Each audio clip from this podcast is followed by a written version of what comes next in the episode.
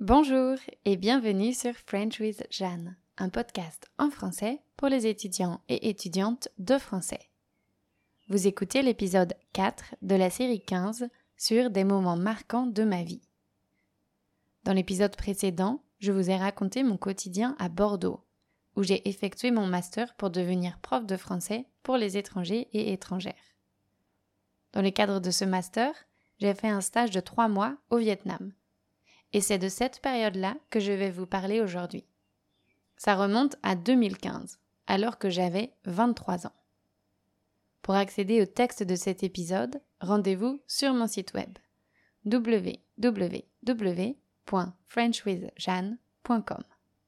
C'est parti.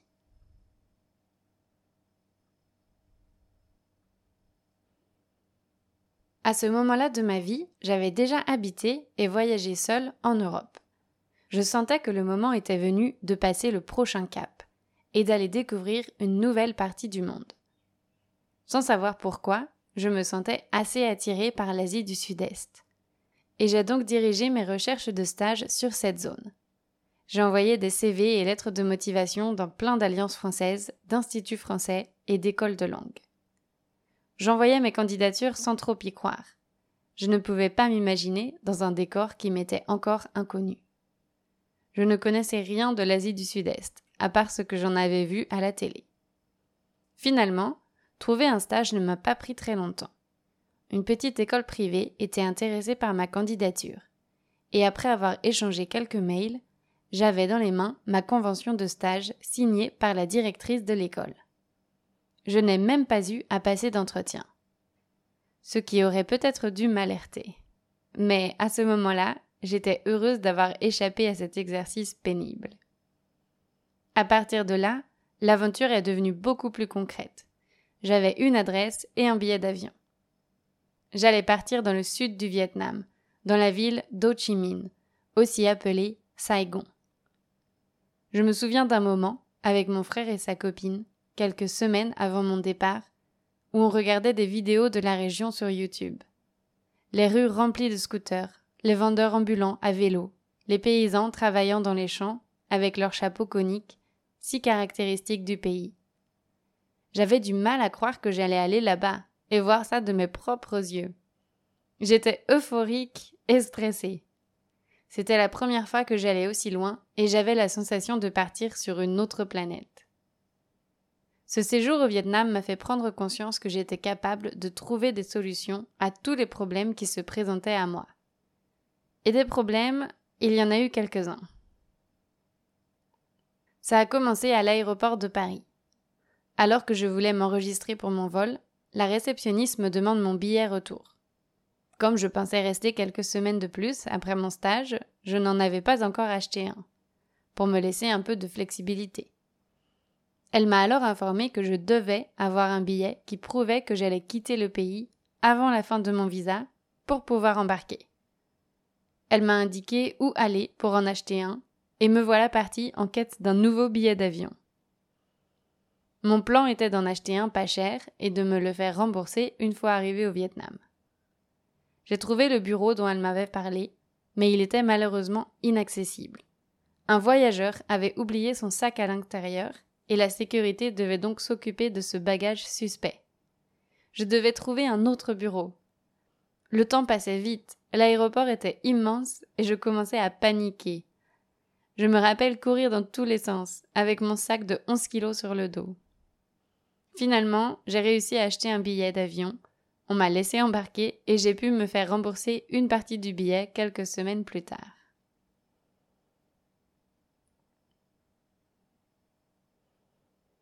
Arrivé à Ho Chi Minh, mon premier choc a été thermique. J'étais à peine sortie de l'aéroport qu'une forte chaleur m'enveloppait tout entière. J'avais vraiment l'impression d'être entrée dans un sauna. C'était chaud, humide, presque suffocant. Une moto-taxi devait venir me chercher, mais après trente minutes d'attente, j'ai dû me rendre à l'évidence. Personne ne m'attendait à l'aéroport. Un chauffeur de taxi, qui m'avait observé tout ce temps, m'a alors proposé ses services. Ce fut ma toute première arnaque.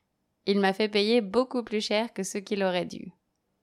Il m'a tout de même déposé à l'école, ce dont je lui suis reconnaissante, car j'étais complètement perdue dans cette ville gigantesque. Pendant tout le trajet, je regardais par la fenêtre, mi-fascinée, mi-horrifiée. Je n'avais jamais vu autant de scooters de ma vie. Ils roulaient si proches les uns des autres. Ils grillaient le feu rouge, klaxonnaient sans arrêt. C'était un chaos inimaginable. L'arrivée à l'école fut un soulagement.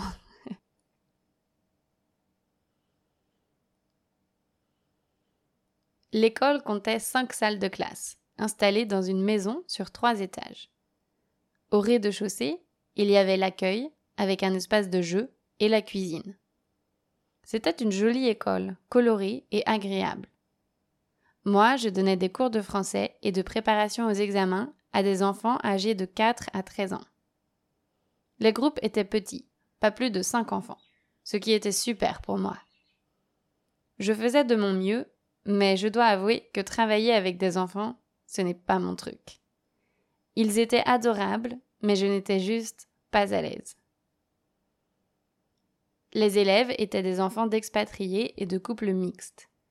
Ils et elles allaient dans des écoles internationales et venaient dans cette école privée après leurs cours, pour suivre des cours de langue, de préparation aux examens ou de soutien scolaire. C'était la première fois que je mettais un pied dans le monde des expats.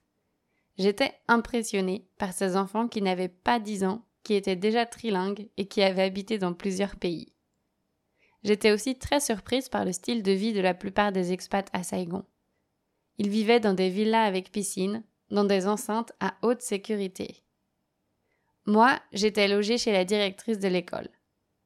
Elle avait un petit chien qui était la mascotte de l'école et que les enfants adoraient.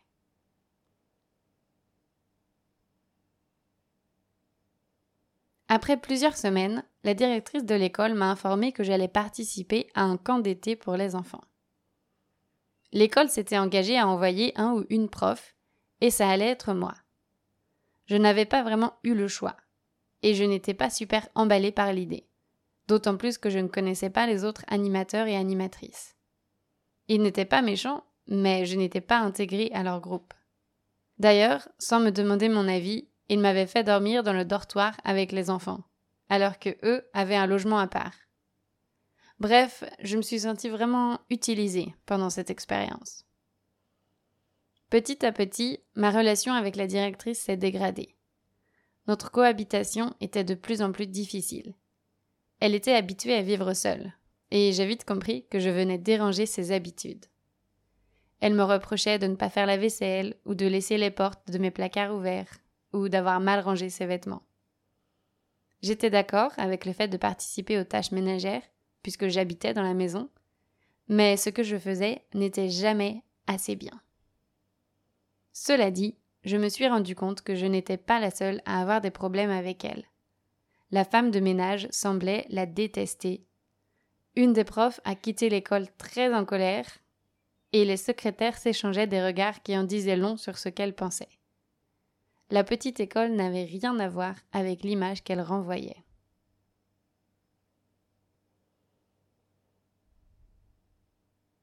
Au début de mon séjour, j'avais eu la chance de rencontrer Fong, un garçon vietnamien avec qui j'étais rapidement devenue amie. Fong a été un soutien incroyable pendant ces trois mois. Il venait me chercher presque chaque soir. Je montais sur son scooter et il m'emmenait découvrir la ville. Il m'a emmené dans les endroits où traînaient les jeunes Vietnamiens et Vietnamiennes. Il m'a fait découvrir des quartiers où je n'aurais jamais mis les pieds si j'avais été seule. Il m'a fait goûter des plats traditionnels et il m'a appris des rudiments de vietnamien. C'était un conducteur très agile et je me sentais totalement en sécurité derrière lui. Parfois, quand la journée avait été vraiment difficile, il conduisait sans but dans la ville jusqu'à ce que j'arrête de pleurer. Les deux secrétaires sont aussi devenus mes amis. On mangeait ensemble le midi et on se soutenait mutuellement pendant la journée. Sans Fong et sans elle, je crois que j'aurais pété un câble.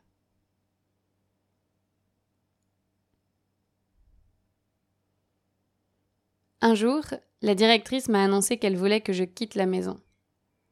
Elle m'a dit que je pouvais m'installer dans l'école, mais je n'en avais aucune envie. C'était une école, pas un hôtel.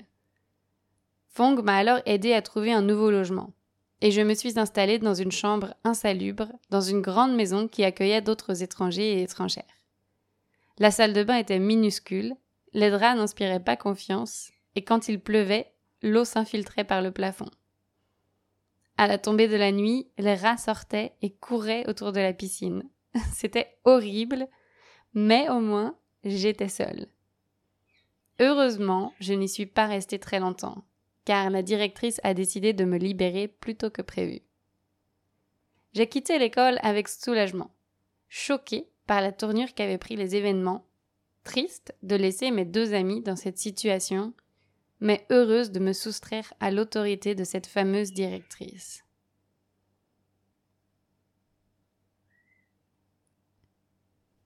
J'avais décidé de rester en Asie un mois et demi de plus, afin de voyager un peu au Cambodge et au Vietnam. C'était mon premier grand voyage en solo, et je peux vous dire que je n'étais pas fière dans le bus qui m'emmenait à Phnom Penh, la capitale du Cambodge. Là-bas, j'ai retrouvé Nico, mon ami du master, qui effectuait son stage. C'était trop bizarre de se revoir si loin de Bordeaux, mais ça faisait du bien de retrouver un visage connu. Ces six semaines de voyage ont été géniales. J'ai fait plein de belles rencontres, j'ai vu des monuments et des paysages incroyables, et j'ai vraiment appris à me débrouiller seule. Je n'ai pas eu d'embrouille très importante, mais j'ai quand même dû faire face à quelques problèmes. Par exemple, au Cambodge, ma carte bancaire s'est bloquée. Je ne pouvais plus retirer d'argent pendant quelques jours. J'ai quitté le pays avec 4 dollars en poche. Au Vietnam, j'ai failli perdre mon portable, que j'avais oublié dans un bateau. L'équipage niait l'avoir retrouvé, mais comme j'étais sûre de moi, j'ai insisté. Et ils ont fini par me le rendre, sans carte SIM. Un autre jour, je suis tombée malade et j'ai dû stopper mon voyage pendant trois jours pour retrouver la forme. Toutes ces aventures m'ont montré que même seule au bout du monde, j'étais capable de trouver des solutions à tous les problèmes que je rencontrais. Aujourd'hui encore, je vis avec cette certitude.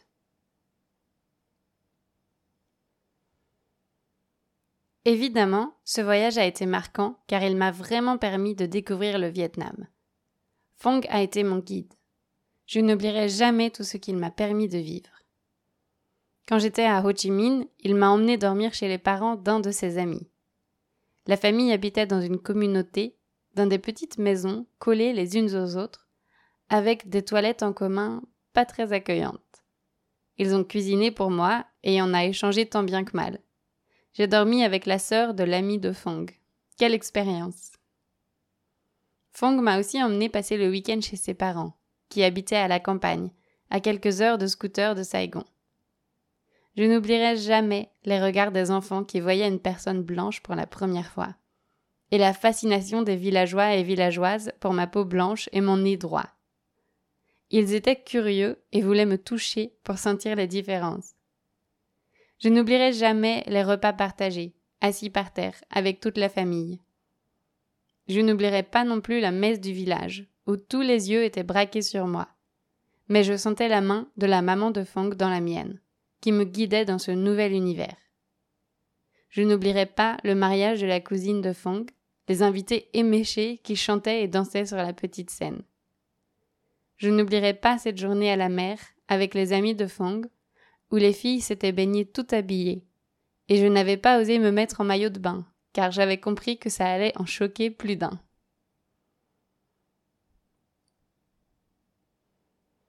Fong et moi sommes aussi partis en week-end ensemble, dans le delta du Mekong, un endroit où il n'était jamais allé. On a visité un musée sur la guerre du Vietnam et on s'est infiltré dans les tunnels étroits que le Viet Cong avait creusés et qui leur a permis de gagner la guerre. On a fait une petite balade sur le Mekong, dans une barque prêtée par des locaux. On a observé les maisons flottantes dans lesquelles habitaient des familles de pêcheurs. Sans Fong, je n'aurais jamais vu tout ça. J'espère de tout mon cœur que je le reverrai un jour quand je retournerai à Ho Chi Minh.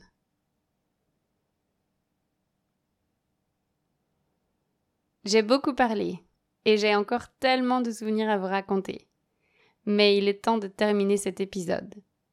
Si vous avez envie de booster votre français avant la fin de l'année, je vous invite à venir découvrir mon cours en ligne sur les pronoms. Il vous aidera à comprendre comment ils fonctionnent et surtout à les utiliser correctement. Le lien est dans la description de cet épisode. À très bientôt!